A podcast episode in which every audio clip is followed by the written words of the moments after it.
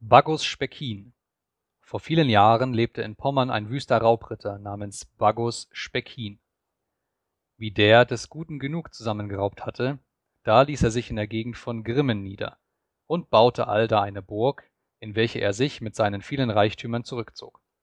Auch legte er rund um seinen Burgsitz ein Dorf an, welches noch jetzt besteht und von dem Ritter den Namen Baggendorf führt und, weil es ein Pfarrdorf ist, gewöhnlich Kirch Baggendorf genannt wird.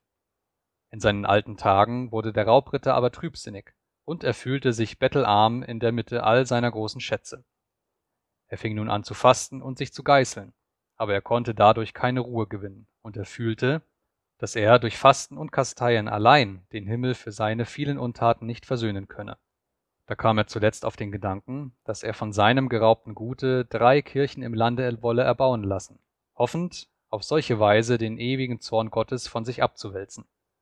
Um nun zu wissen, wo er die Kirchen solle aufrichten lassen, ließ er eine Eule dreimal fliegen, und wo die sich jedes Mal niederließ, um einen Ruheplatz zu suchen, da glaubte er auch zur Ruhe seiner Seele eine Kirche hinsetzen lassen zu müssen.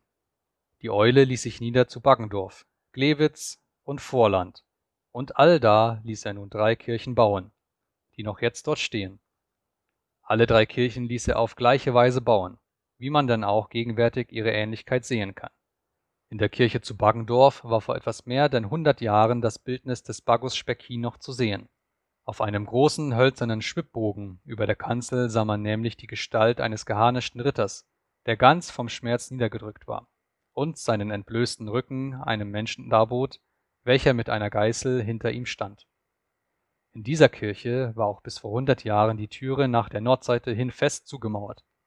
Man erzählt sich, dass während des Baus der Kirche der Ritter alle Tage sei hingeritten, um sich zu überzeugen, dass die Bauleute ihre Schuldigkeit täten, und dabei sei er, um zu sehen, ob auch inwendig alles in Ordnung sei, durch jene Türe jedes Mal in das Innere des Baues hineingeritten. Darüber starb er aber, noch bevor die Kirche fertig war. Und nun begab sich nach seinem Tode auf einmal das Wunder, dass der Ritter, der keine Ruhe im Grabe hatte, allnächtig auf einem Pferde durch die besagte Türe in die Kirche hineinreiten musste.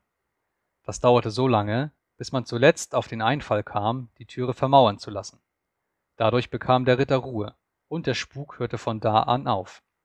Deshalb hatte auch viele hundert Jahre lang kein Mensch gewagt, die Türe wieder zu öffnen, weil man fürchtete, dass dann auch der Ritter aus seinem Grabe heraus und seine alten Ritte wieder werde beginnen müssen.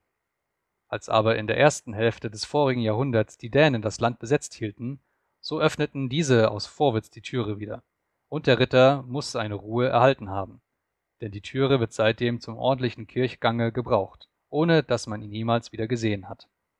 In der Gegend von Baggendorf sind an der Trebel auch noch einzelne Berge, welche die Speckinenberge heißen und von jenem Raubritter ihren Namen haben sollen. Ebenso soll er auch in Wendisch-Baggendorf ein Raubnest gehabt haben, nämlich auf dem runden Berge, den man nahe bei diesem Dorfe sieht. Den er soll haben aufwerfen und mit einem Graben umziehen lassen. Unter dem alten Gemäuer seiner Burg zu Kirch Baggendorf hat man vor einigen Jahren beim Nachgraben noch einen tiefen Brunnen gefunden und viele Fußeisen, von denen man glaubt, dass er seine Gefangenen damit habe fesseln lassen.